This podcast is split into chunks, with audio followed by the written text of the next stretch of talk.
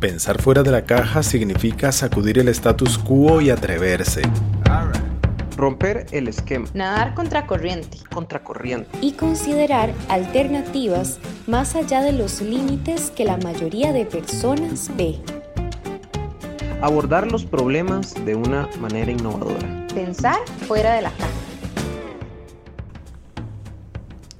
Hola y bienvenidos a Fuera de la Caja. Yo soy Alonso Ramírez, investigador y subdirector del CIEP.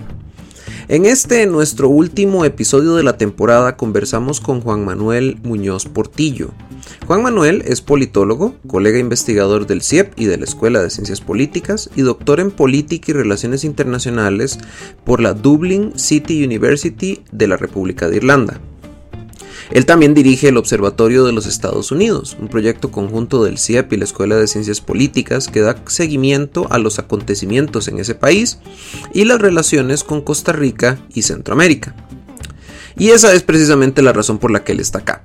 Hoy hablaremos sobre la polarización política en Estados Unidos. No sé si ustedes han notado, pero 2020 y 2021 ha sido un periodo de gran crispación social caracterizado por el estallido de diversos movimientos y violencia política en Estados Unidos. Muchos argumentarían que esto se debe a la galvanizante presencia del ahora expresidente Donald Trump en política o las secuelas propias de la crisis del COVID-19. Pero Juanma y yo creemos que hay más tela que cortar. Por eso, hoy hacemos un repaso de los orígenes históricos de la polarización en ese país, refiriéndonos a cómo incide la configuración actual del sistema de partidos, las guerras culturales y el neoconservadurismo, y la reforma neoliberal y también el ascenso de los grandes gigantes tecnológicos. Es una charla más larga de lo usual, pero igual de interesante. Espero que la disfruten.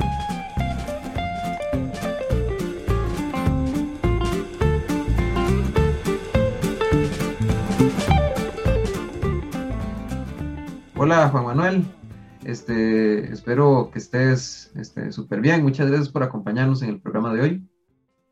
Muchas gracias Alonso por la invitación y, encantado de poder participar, eh, aportar un poco a, estos temas tan importantes. Bueno, el tema de hoy es este, discutir eh, el contexto actual de la polarización política en Estados Unidos eh, y un poco tratar de ir definiendo cuáles son las, causas o orígenes este, de esta situación. Eh, sin embargo, este, siempre es bueno empezar con, una, con alguna discusión eh, más este, conceptual, digamos, ¿verdad? Un poco para ponernos al tanto con, el público que tal vez no conozca mucho de estos, conceptos de ciencias políticas que estamos utilizando acá, ¿verdad? Y bueno, yo creo que la primera pregunta sería un poco, ¿qué es, esta, qué es, qué es esto de polarización? ¿Qué es la polarización?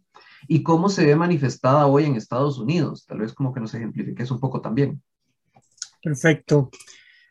A decir verdad, en la, en la ciencia política este, tradicional se ha venido utilizando eh, más bien el concepto como de polarización afectiva.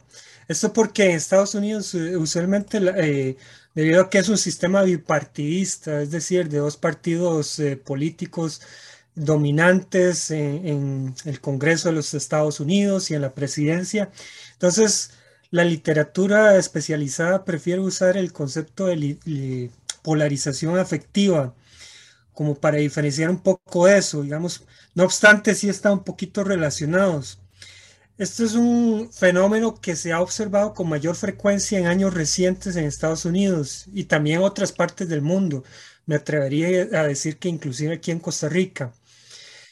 Esto de la polarización efectiva es básicamente menor tolerancia hacia el, hacia el opositor o los grupos opositores y mayor apego o identificación con una facción o partido con el que uno simpatiza.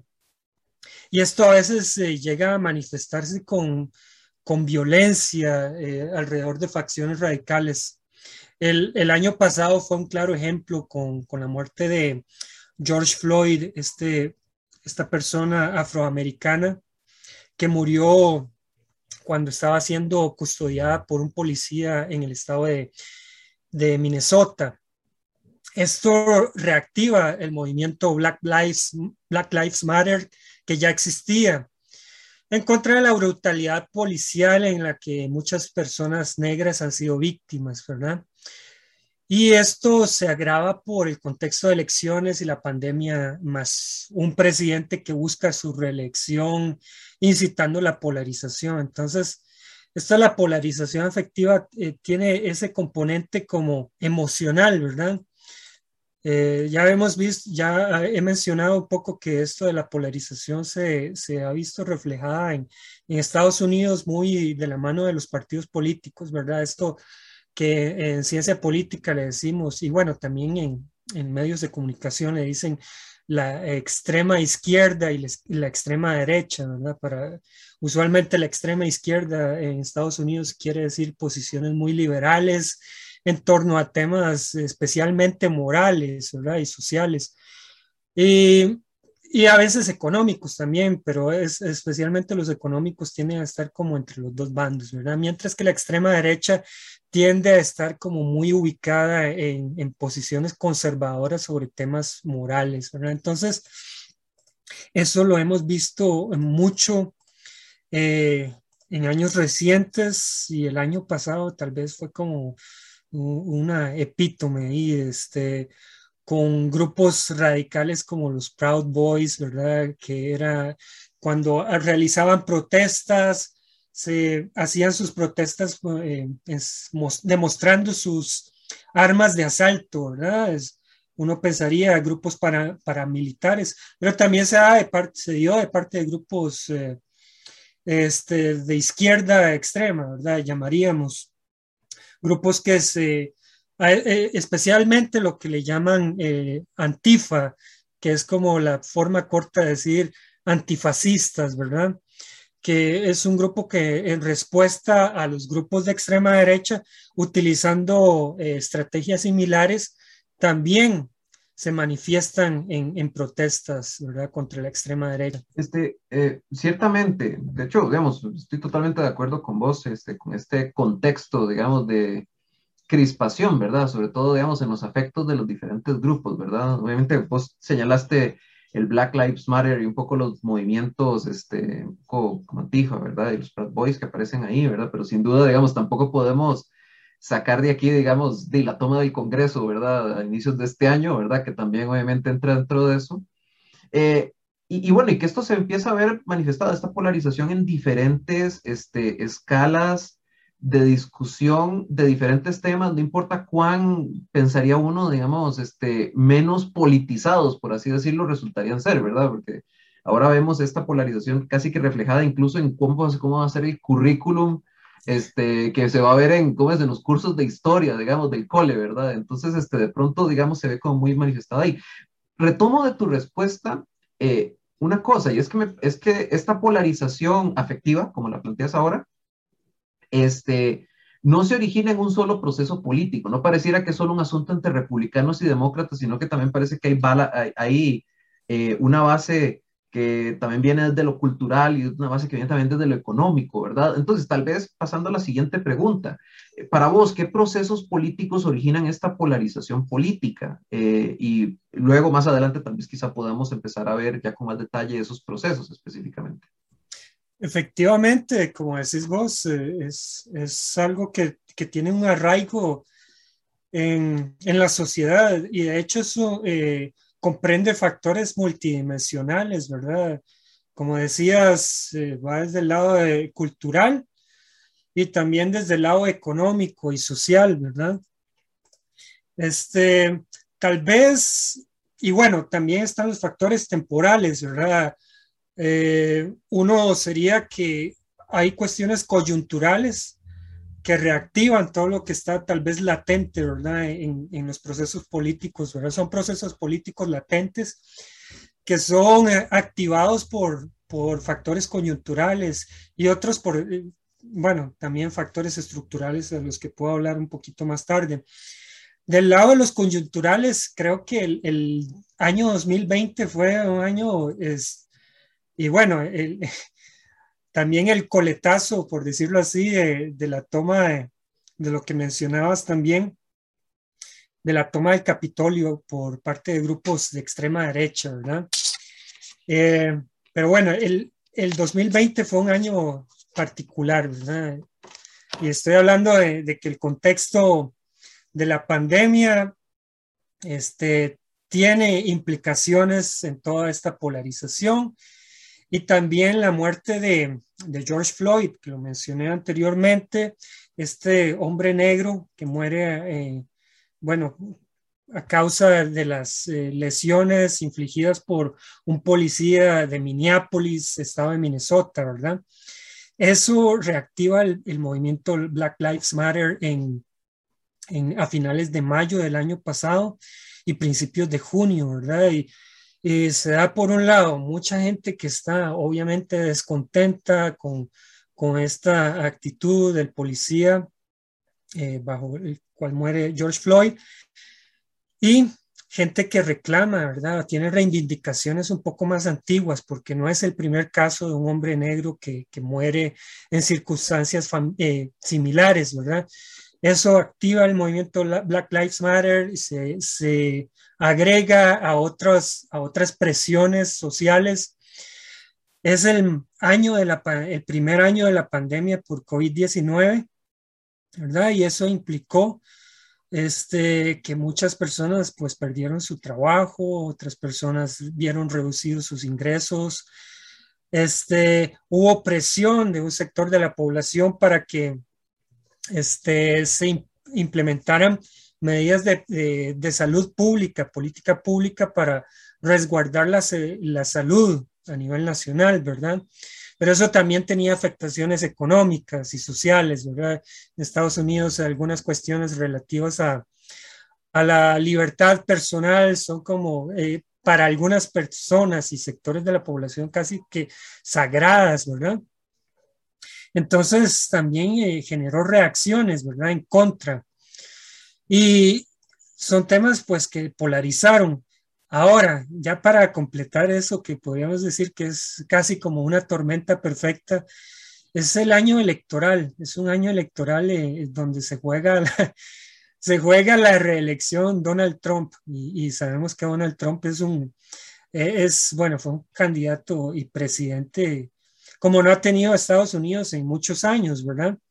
Ah, ahora decimos populismo de derecha, ¿verdad? Un populismo con valores, promoviendo valores autoritarios, apoyando teorías conspirativas, poniendo en duda la legitimidad de las instituciones eh, de ese país, ¿verdad? Entonces, es un, año especial. Eso para, nada más para decir los, eh, factores coyunturales que, que estaría relacionado con tu pregunta, ¿verdad? Los procesos políticos que originan la polarización política. Pero también hay eh, factores estructurales, ¿verdad? Donald Trump eh, no llegó ahí de pura casualidad, ¿verdad? Sino que hay, hay este, explicaciones eh, variables que se han estudiado en ciencia política, sociología, economía y demás, para tratar de entender lo que está pasando en Estados Unidos. Y esto de la polarización afectiva en realidad desde, se viene observando por lo menos desde el año, desde la década de 1990. Tendría, tiene relación, eso es lo que sugiere la evidencia, con, bueno, políticas eh, que han, bueno, disminuido este, el estado de bienestar, que no es, nunca ha sido muy grande en Estados Unidos.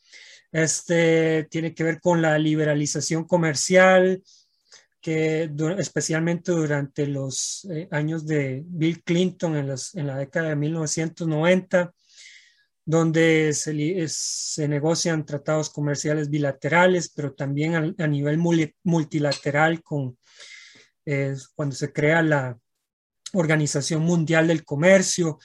Y bueno, se, se, la industria, más bien la economía de Estados Unidos se va convirtiendo o se va fortaleciendo más el lado de la economía de servicios, mientras que la economía ligada a la industria, la economía que tradicionalmente se fortaleció en varios estados de Estados Unidos, queda desprotegida. Muchas de esas industrias se mueven a países eh, donde los costos de, eh, bueno, inversión, gastos de las empresas son más bajos y entonces muchas personas que estaban ligadas, especialmente personas de, con niveles de escolaridad inferiores y menos ingresos, pues quedan desprotegidas, ¿verdad? Entonces, da la casualidad que también eh, son personas que, bueno, de origen, eh, o bueno, de origen étnico blanco, caucásicos, no sé cómo quieren decirles. Y entonces eh, no tienen fuentes de ingreso o sus ingresos, la, su calidad de, de vida se ve perjudicada, ¿verdad? ¿Qué pasa entonces? Que muchos de ellos eh, comienzan a culpar, por un lado, a los partidos y, los, y a los políticos tradicionales, pero por otro lado, culpan a, buscan chivos expiatorios, ¿verdad? Eh, básicamente inmigrantes o, o, personas que pues no comparten cultura y, como por decirlo así, entre comillas, con la, con la este, población nativa, ¿verdad? Es, típicamente las personas de religión eh, o, u origen musulmán, ¿verdad?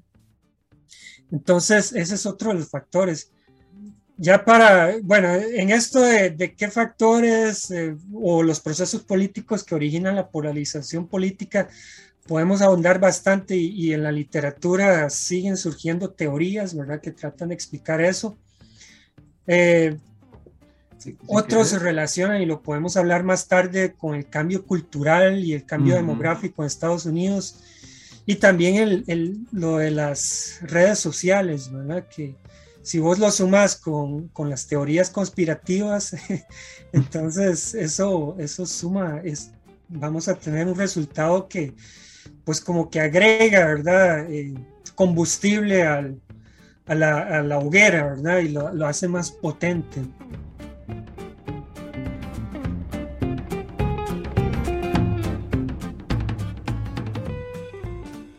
Este, un poco lo que has planteado en tu respuesta me parece muy importante y que es bueno que, retomar ahí, ¿verdad? Digamos, es que, bueno, has, señalado con mucha claridad uno de los procesos que ciertamente me parece a mí también que está incidiendo mucho en, en, ¿cómo es? En esta polarización, ¿verdad? Que tiene que ver con este proceso, ¿qué digo yo? Digamos, este, digamos, este, eh, no, no, dialéctico, es un proceso, digamos, en el cual, digamos, este, conjunto, por así decirlo, este, en el cual tenemos el proceso de la reforma neoliberal y básicamente estos procesos de desregulación, sobre todo del estado de bienestar y este proceso de liberalización comercial y sus efectos también en una desindustrialización mayor de la economía estadounidense, ¿verdad? Que, bueno, es básicamente lo que genera como todos estos grandes bloques de estados, de algún modo, este, eh, afectados muy seriamente por crisis económicas, ¿verdad? Eh, y que, vemos, lo que llaman en Estados Unidos el, el cinturón del el Rust Belt, ¿verdad? El cinturón del, de, ¿cómo es? Del óxido, ¿verdad? Básicamente por todo el montón de fábricas que de pronto se desindustrializaron, abandonaron el lugar, Ford y todas estas empresas y eventualmente escogieron eh, países en el sur global, digamos, para continuar esos procesos que antes se iban y la pérdida de trabajos que se dio ahí, ¿verdad? Y que esto ha generado mucha, eh, eh, ¿cómo es? Un impacto económico muy serio entre estas poblaciones y obviamente también ha motivado un poco esa polarización, ¿verdad? Sí. Sin embargo, este, hay, otros, hay otros procesos que también inciden dentro de esto y que hasta cierto punto han tratado de, de ¿cómo es? De capitalizar eh, con esto, ¿verdad? Y es este, eh, eh, también el cambio que ha habido en el sistema de partidos de Estados Unidos, ¿verdad? Entonces, no sé, tal vez quieras señalar un poquito porque, porque eso, es una situación muy interesante. El sistema de Estados Unidos, el sistema partidario tiene una faceta única es el hecho de que tiene dos partidos, pero no necesariamente esos dos partidos representan a dos grupos totalmente homogéneos entre sí, sino que son un poco más heterogéneos. Entonces, tal vez quisieras comentarnos un poquito más cómo es que ha cambiado el sistema de partidos en Estados Unidos y cómo es que estos cambios tienden a profundizar esta polarización política. Sí, totalmente. Desde el sistema político también hay mucha influencia en esto de la polarización.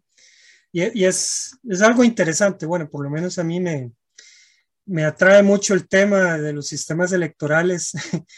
a veces puede ser un tema un poco aburrido, pero es, es interesante y cómo agregan preferencias y cómo también agregan decisiones, toma decisiones tanto de parte de, de personas eh, votantes como también de las, de las personas líderes de los partidos políticos. Y, y bueno, yo, yo siempre hago como la, la, comparación con Costa Rica, que Costa Rica tuvo un sistema bipartidista muy claro en la década de los 80 y de los 90 con el Partido Liberación Nacional y el Partido Unidad Social Cristiana pero luego se transforma, ¿verdad? O, ese bipartidismo se, rompe y ahora tenemos una fragmentación partidaria. En Estados Unidos no pasa eso y, eso es algo que ha estudiado mucho la ciencia política, ¿verdad? Y, tal vez es como en la ciencia política tradicional, es como uno de los grandes consensos, que el sistema de mayoría simple con distritos uninominales conocido como sistema pluralista, eh, sistema electoral pluralista, genera este, sistemas bipartidistas. Eh, eh, en ciencia política inclusive le decimos la, la ley de Duverger por el autor sociólogo que, que desarrolló mucho esa teoría, ¿verdad? Y Estados Unidos tiene ese sistema electoral, ¿verdad? Este sistema electoral pluralista. Reino Unido es otro ejemplo clásico sobre el también el cual ha sido muy investigado lo de la polarización afectiva a, raíz del Brexit. Y es que eh, si en Costa Rica se rompió el bipartidismo, en Estados Unidos es muy difícil que eso pase por ese sistema electoral que impulsa a mantener un sistema bipartidista. Pero eso genera este, que tanto votantes como líderes de los partidos este, coordinen, dice uno, ¿verdad? Que coordinen. Eh, ellos piensan, bueno, ¿dónde tengo más probabilidades de ganar? Entonces se comienzan a formar alianzas, ¿verdad? En tiempos normales, este, pues las cosas tienden a, polarizarse, como decía, eh, digamos, no la polarización afectiva de la que yo mencionaba al principio, sino que la polarización tradicional, ¿verdad? Por ejemplo, los demócratas tienden a apoyar el, aborto, los demócratas tienden a apoyar algunas políticas sociales, este, este, ¿qué más? Eh, bueno, eh, ahora con el cambio climático, los demócratas tienen a apoyar políticas que mitigan los efectos del cambio climático, a apoyar valores también alrededor de esos, de esos temas, ¿verdad? Mientras que los republicanos tienden a oponerse, inclusive a veces a, apoyar eh, este, o a, ser negacionistas, ¿verdad? De cosas como el cambio climático, ¿verdad? Esas cosas se han visto tradicionalmente en la política de Estados Unidos desde hace varias décadas, ¿verdad? Por lo menos pienso yo desde el New Deal de, de la década de 1930 con Franklin Delano Roosevelt. Pero ahora cuando, cuando las aguas están agitadas, digo yo, ¿verdad? Ahora este, tenemos a gente como Donald Trump, todo esto de lo que hemos estado hablando anteriormente, ¿verdad? De factores que atizan la llama, eh, echan combustible al fuego, como mucha desigualdad social y económica, eh, temas como una nueva generación, le dicen, le decimos ahora los millennials y los centennials, ¿verdad? Que, que ya vienen con, pues, con esos valores más eh, ajustados a sus, a sus creencias, ¿verdad? Entonces eh, comienza a, chocar, ¿verdad? A, a, generarse choques dentro de la sociedad, se comienzan a formar grupos y demás. Y por consiguiente, si tenemos un sistema bipartidista con gente que busca ganar o tener influencia en el sistema político, pues se van a, aglutinar, ¿verdad? Ya sea alrededor del, Partido Demócrata o al Partido Republicano. Tradicionalmente, eso es lo que eh, pienso, eh, tradicionalmente el Partido Republicano, pues sí ha tenido posiciones bastante conservadoras, pero también moderadas, ¿verdad? O sea, no, eh, el Roe versus Wade, que es esto de la posición con respecto al aborto, no, no se ha caído hasta el momento, pero ahora existen dudas, ¿verdad?, respecto a eso, debido a cambio de fuerzas políticas. Entonces, las alianzas cambian en, función de esas fuerzas eh, polarizadoras, y el, sistema bipartidista pues ayuda un poco a eso, ¿verdad? Un sistema bipartidista que está eh, fundamentado o, o, la causa de ese sistema, la causa principal de ese sistema bipartidista es el sistema electoral, ¿verdad? Entonces, eso como que atiza la llama, ¿verdad? De, la polarización efectiva, afectiva. Y, y, es, y está bastante documentado, hay bastantes eh, teorías, artículos publicados sobre eso. Ciertamente, este, bueno, eh, eh, me parece que has planteado muy bien este, esta discusión de cómo es que el sistema ha venido cambiando, sobre todo, qué sé yo, en los últimos 50 años, un poco lo que vienen hablando del, de lo que en la literatura se llama el sexto sistema de partidos de Estados Unidos, ¿verdad? En el entendido de que Estados Unidos siempre ha sido este, este sistema bipartidista, pero es un sistema bipartidista que se ha montado sobre la estructuración de diferentes coaliciones de grupos sociales. Eh, un poco eh, un proceso de acción-reacción según cómo es que se vayan moviendo las aguas electorales para apoyar a estos partidos a mantener su relevancia política dentro del régimen. Y un poco, me parece muy claro esto, esto que planteas, un poco de, de cómo, sobre todo desde los 60, 70, 80, ¿verdad? Estados Unidos tiende a constituir como este tipo de estrategia sureña y como del centro del país, ¿verdad? Muy pensada alrededor de, eh, qué sé yo, digamos, del replanteamiento del rol del Estado, sobre todo un poco la negativa a aceptar, digamos, los debates de los derechos civiles que se venían dando en los 60, ¿verdad? Este, y la estrategia del, de ley y orden, ¿verdad? O sea, un poco esta idea de estos estados que lo que tienen que garantizar es la protección de la ley, de la ley y el orden, ¿verdad? Un poco a costas de expandir este, estados de bienestar para atender las injusticias y desigualdades sociales, ¿verdad? Que esto fue clásico, digamos, dentro del, dentro del periodo de Reagan y desde ahí se ha consolidado cada vez más en el sentido de que los republicanos son este partido de sur y medio oeste del país muy orientado hacia el conservadurismo, mientras que los demócratas son como esta coalición variopinta de tanto, digamos, este, poblaciones blancas de las ciudades, pero también minorías, también que son predominantemente urbanas, no rurales, ¿verdad?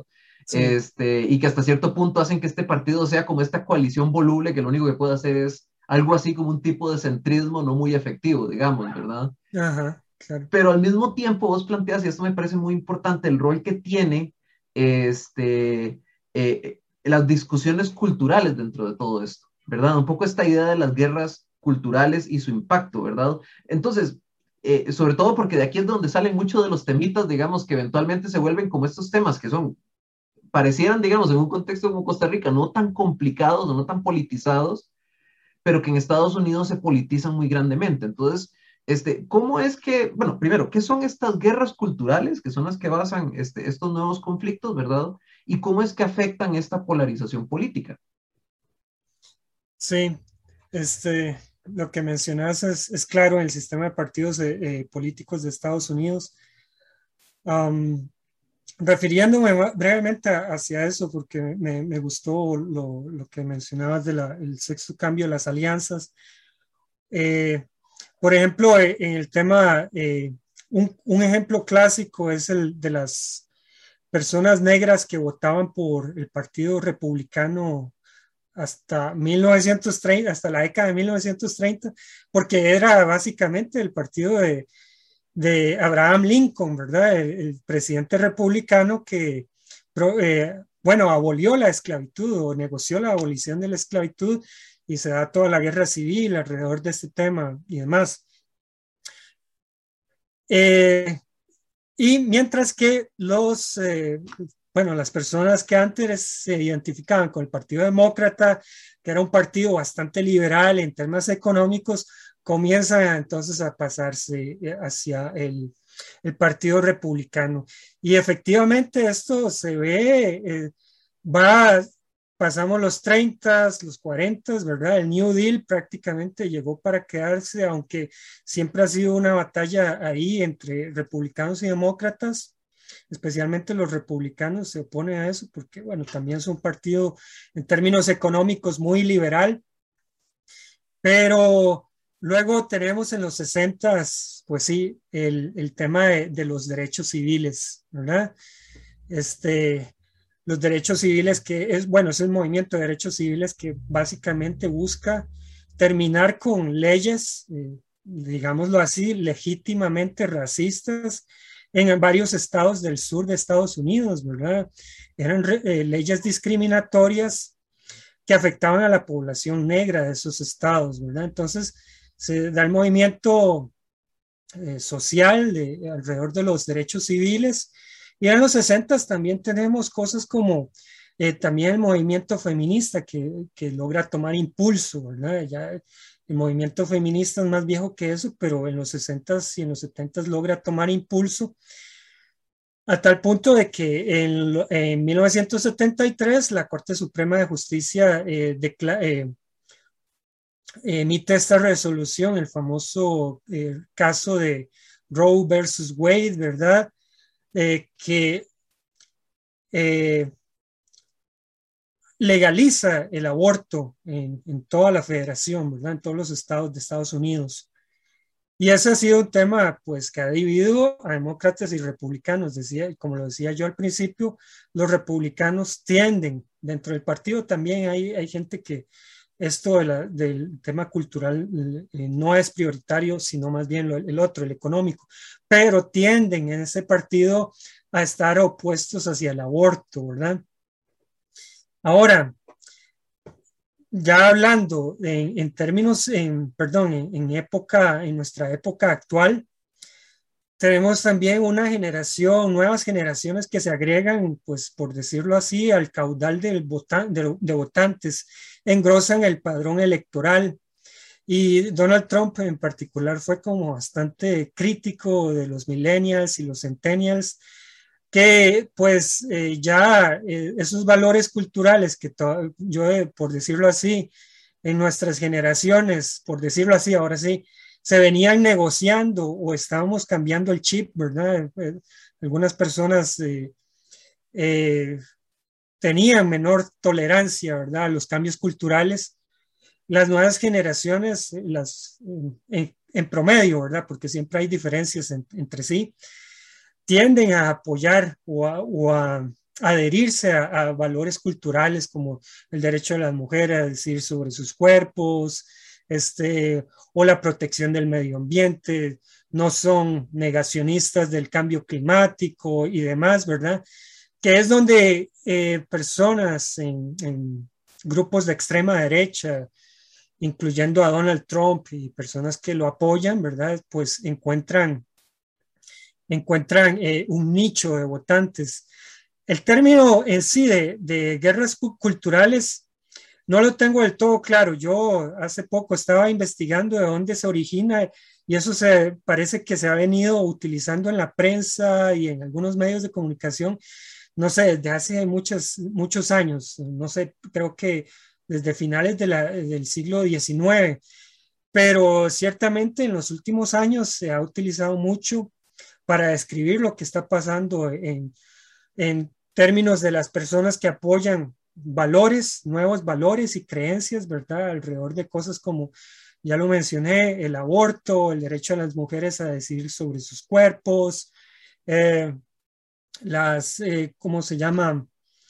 Eh, la existencia del cambio climático, los, los derechos de las personas que se identifican con la comunidad LGTBI, y etcétera, etcétera. Y en el otro bando vamos a encontrar gente que francamente se opone a eso, ¿verdad? Que también tienden a ser más conservadores, ¿verdad? Y, que es, y, a antagonizar con varios de muchos de esos valores nuevos con los que se identifican. Hasta cierto punto se oponen, digamos, a todas estas diferentes formas de progresismo, ¿verdad? Y que eso tiene como esta historia viejísima, porque mucho de esa oposición progresista por lo menos antes, obviamente ahora también uno podría hacer como también derivaciones un poco distintas, pero que tiene, que, tiene como todo este basamento alrededor de, eh, de que todo progresismo empezó a ser reinterpretado como de una otra forma como, como, como, como comunismo, ¿verdad? Sobre todo, digamos, en las décadas de los 50, pero también en los 20, ¿verdad? Con todas las mareas rojas, ¿verdad? Del país. Pero también, digamos, este, muy vinculado, mucha de la discusión, digamos, este, antiprogresista también está muy vinculada, digamos, eso que planteas adelante, al principio, digamos, sobre el tema de la expansión de los derechos civiles, este, de las minorías raciales, ¿verdad? Entonces, de una u otra forma, este antiprogresismo también es código, digamos, para ocultar hasta cierto punto, digamos, esa política racial y la discriminación racial del país, ¿verdad? Sí.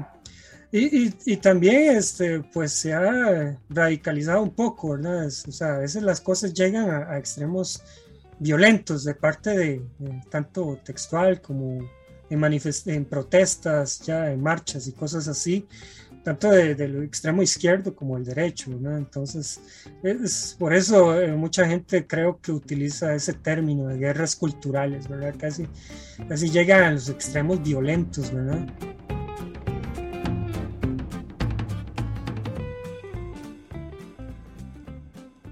Entonces, un poco lo que, lo que el dibujo que, que, vamos este, sacando acá es uno muy interesante, ¿verdad? En el cual tenemos, por un lado, digamos, esto que planteabas al principio sobre el neoliberalismo y cómo se dan estos procesos de desindustrialización, pero hasta cierto punto, a la vez que hay una desindustrialización y una situación económica más negativa para ciertos sectores de la población, ¿verdad? Entonces tenemos procesos de exclusión social de diverso tipo, ¿verdad? Y que hasta cierto punto genera conflictos, ¿verdad? Digamos, este, en especial relativo a cómo se accede o cómo no se accede, digamos, a las políticas sociales que permitan, digamos, el mejoramiento de estas condiciones, ¿verdad? Y los conflictos económicos de fondo. Pero sobre eso tenés que construir esta capa, digamos, de los sistemas de partidos, del sistema de partidos y cómo es que el sistema de partidos ha llevado, digamos, a una polarización entre un enfoque más conservadurista, ¿verdad?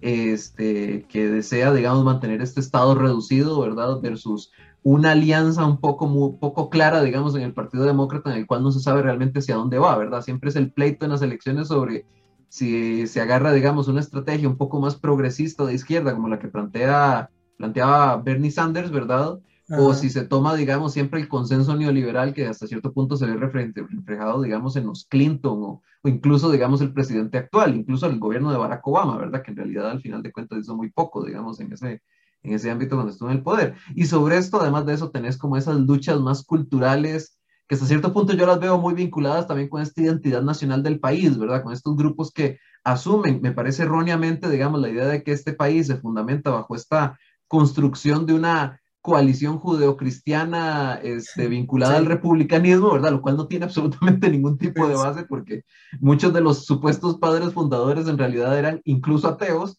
¿verdad? Pero digamos, este, pero que de cierto modo, digamos, lo que hace es galvanizar, ¿verdad? Entonces tenemos estas tres capas hasta cierto punto en este pastel que como vos decís, digamos, en el momento en que choca, en que estas, digamos, estos procesos estructurales ya chocan, digamos, con la tormenta perfecta del COVID-19, tenemos este, una situación, situación de polarización. Vos sumabas un factor adicional ahí, ¿verdad? Que tenía que ver con las redes sociales. No sé si querés tal vez elaborar un poquito sobre ese tema. Sí, este, varios autores han, hablado o han escrito, mejor dicho, sobre el, si, si, estamos viviendo otra vez la década de 1930, ¿verdad? Cuando este, se consolida, se consolidan los fascistas en Italia y, luego este es, es, es, el surgimiento, también los alemanes, el, el Partido Nacional Socialista, los nazis, ¿verdad? Llegan al poder y se consolidan a tal punto de que en 1939, pues eh, comienzan con acciones que desembocan en lo que conocemos ahora como la Segunda Guerra Mundial, ¿verdad? Entonces, varios autores eh, eh, hablan de eso, ¿verdad? O, o, tratan de discutir eso, si estamos viviendo, reviviendo los años 30 del siglo pasado. Y, hay un factor que, que, sí es cierto que eh, es común en, en, los, en, la década de los 30 y antes de los 30, de hecho desde los inicios del siglo XX, eh, que es el de las teorías conspirativas, ¿verdad? Por ejemplo, teorías conspirativas en contra de los, eh, sobre un, el, una conspiración del, de la clase política y económica judía, ¿verdad? Para dominar el mundo y eso que eso estuvo bastante en el discurso de los nazis. Eh, y, demás grupos sociales, ¿verdad? varios grupos sociales que tenían alguna predominancia. También teorías conspirativas sobre otros eh, grupos eh, sociales como, bueno, eh, personas de, diferentes preferencias sexuales o, o gitanos, etcétera, etcétera. Entonces, lo de las teorías conspirativas también lo estamos viendo ahora. La diferencia está en que la, el medio de propagación y la velocidad con que se propagaba la información en, en los 30 es diferente a la velocidad con que se propaga ahora, ¿verdad? En los 30 las personas utilizaban muchos panfletos y cosas así, eh, impresas, revistas, periódicos eh, afines y demás.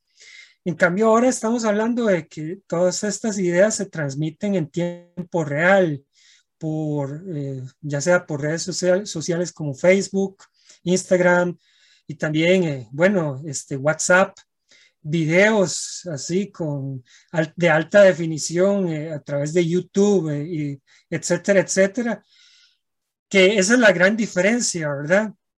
los medios tecnológicos. También hay otras cuestiones que estos autores plantean, bueno, ¿Será que vamos a desembocar en algo tan feo como una tercera guerra mundial? Y sí que hay cosas diferentes, ¿verdad? Por lo menos ahora eh, hay, existe mayor eh, apoyo a, reglas eh, y procedimientos que ahora llamamos democracia. Y, esto parece, sí, las, las personas de extrema derecha especialmente que fueron bueno, quienes dominaban en los años 30 o eh, también extrema izquierda, existe una mayor creencia sobre, digamos, que el, que el poder se tiene que, tiene que ser tomado a través de cosas como las elecciones, ¿verdad? Y, y mantenerse ahí, reelegirse, etcétera, etcétera, a través de esos mecanismos. Sin embargo, de ahí no, no, se conoce nada del futuro, ¿verdad? Este, como digo, esto de las redes sociales es algo pues completamente nuevo, creo yo. Este, la tecnología es muy diferente a la que existían, a la que existía décadas atrás y, eso tiene mucho potencial para, bueno, para generar eh, nuevos foros que tal vez mejoren la democracia, pero también para, para minar, digamos, lo que las instituciones que tenemos ahora, que de alguna manera, por lo menos contribuye a que los problemas eh, se solucionen de, forma negociada, ¿verdad? No digamos pacífica. A veces, eh, a veces las cosas se, se, calientan un poco, ¿verdad? Sí, ciertamente, en un contexto de tanta polarización, de veras, este, la desinformación obviamente lo único que hace es agravar las cosas, ¿verdad? Hasta cierto punto jugar a, jugar en beneficio de alguno u otro bando. Ahí tal vez, quizá, digamos, solo agregar este, la importancia que también tiene y cómo es que cada proceso refuerza al otro, ¿verdad? Porque mucho de este crecimiento y desarrollo que ha habido, sobre todo de, de redes sociales, no, está, no deja de estar alimentado en el contexto de este, esta desindustrialización, esta transición en la economía de servicios en Estados Unidos, ¿verdad? Y un poco todas las medidas eh, de, regulación y liberalización que dan cabida o que son fundamentales para entender el ascenso de las grandes corporaciones tecnológicas, por así decirlo, ¿verdad? Facebook y, Twitter y, bueno, Google y demás, ¿verdad? Y el hecho de que al final de cuentas los mismos mecanismos en los que operan estas corporaciones hasta cierto punto lo que hacen es reforzar la, la desinformación, ¿no? Sí. ¿Verdad? Digamos, porque el punto de Facebook es mantener este, una, una comunidad de gente que esté operando dentro del servicio. Y si esa comunidad opera bajo la base de compartir o reciclar desinformación, ¿verdad? Obviamente eliminar esa desinformación también podría implicar la reducción de su base de usuarios. Entonces eso, y obviamente de esa base de usuarios donde ellos están haciendo su dinero. ¿verdad? Entonces de pronto también están estos intereses eh, contradictorios propios de que el foro público que ahora utilizamos para expresarnos, ¿verdad? Hasta cierto punto es un foro que no es realmente público, sino que al final de cuentas es una empresa privada y que lo opera. Este, que de una otra forma, digamos, refuerza y discute y nos, nos regresa un poquito a todo lo que veníamos planteando este, de este pastel, digamos, complicado de procesos, ¿verdad? Que, que, se extiende desde hace cierto tiempo. Eh, entonces, sí, ¿Qué, podemos concluir de esto? Yo un poco llego a la idea de que de pronto lo que estamos viendo, esta polarización política, si bien se ve muy reciente, se ve muy vinculada al COVID, se ve como algo que está sucediendo en los últimos dos años, ¿verdad? de una otra forma tiene esta cola larga, ¿verdad? Que podemos este, incluso echar para atrás hasta, hasta los 1970, pero no sé cómo lo ves vos, Juan. Sí, yo creo que, eh, bueno, Donald Trump o fenómenos como mencionás, eh, eh, bueno, ligados a la desindustrialización en Estados Unidos, al neoliberalismo, como la polarización, populismos autoritarios de derecha, básicamente. Tal vez lo que llama, llama la atención hacia eh, líderes políticos y económicos, ¿verdad? Este, creo que en los noventas existía un gran consenso entre dentro de la academia inclusive, ¿verdad? De que eh, eh, las políticas, de que habían políticas económicas que las tomaban casi como leyes naturales, ¿verdad? Como que habían descubierto alguna ley natural y que eso, esa ley natural estaba ligada a las fuerzas del mercado y que más bien el Estado era este, un obstáculo, ¿verdad? En ese, en ese proceso. Yo creo que ahora las cosas han cambiado en ese pensamiento de líderes eh, económicos y políticos, no en todos, ¿verdad? Porque de verdad que todavía hay, hay un pensamiento bastante recalcitrante o, o, o bastante cerrado en que esas cosas son de un cierto modo y no van a cambiar, ¿verdad? Pero por ejemplo, ahora Joe Biden en, su gobierno y Joe Biden, que era un, político moderado, uno diría que inclusive de, de, los demócratas más tirados hacia el neoliberalismo, ¿verdad? Hace unos años. Ahora en su gobierno, pues está promoviendo una, un paquete de políticas sociales y de promoción de la infraestructura que, que también en el fondo lo que busca es el, keynesianismo, ¿verdad? La promoción del, del pleno empleo. Eh, porque ya hay escepticismo sobre que, bueno, el, mercado no, no, es la solución, se necesitan este, respuestas que, que bueno, que, traigan soluciones reales a personas reales, ¿verdad? Que, que, están siendo afectadas por cosas como lo que mencionabas, ¿verdad? La desindustrialización ligadas a políticas de liberalización comercial, la desigualdad económica, que eso se manifiesta en ingresos que, de que no han subido, ¿verdad? Hay un reclamo también para subir el, ingreso mínimo que ha estado muy bajo. E inclusive ahora en Estados Unidos eh, eh, hay, a, raíz también del corona, de la pandemia por COVID-19, este, eh, como que el mismo sector, bueno,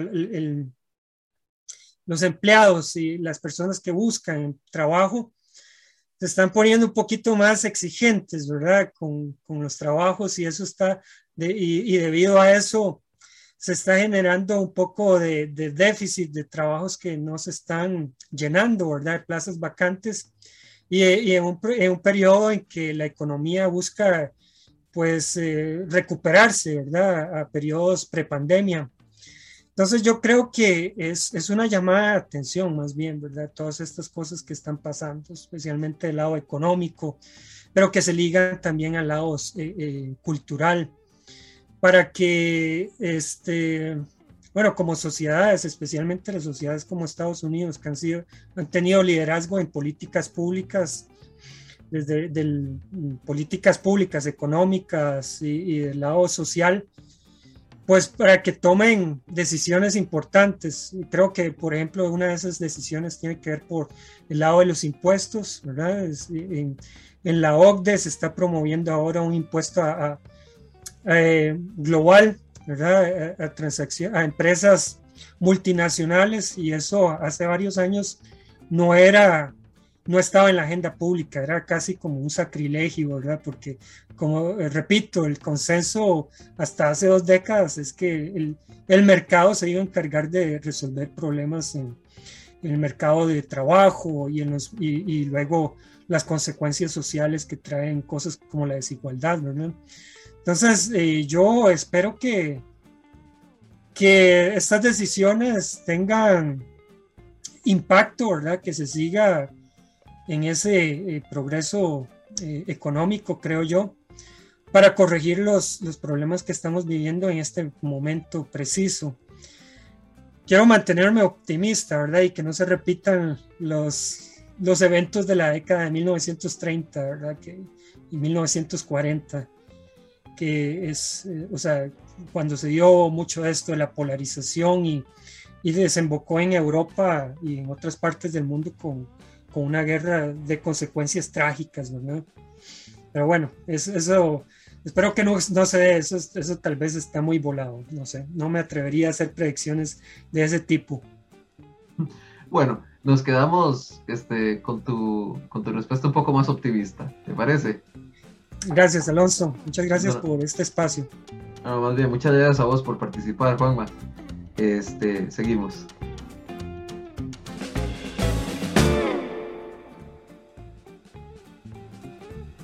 Dirección Alonso Ramírez. Guión y producción Alonso Ramírez y Alexa Obando. Edición y locución Diana Bokenford. Una producción del Centro de Investigación y Estudios Políticos CIEP 2021.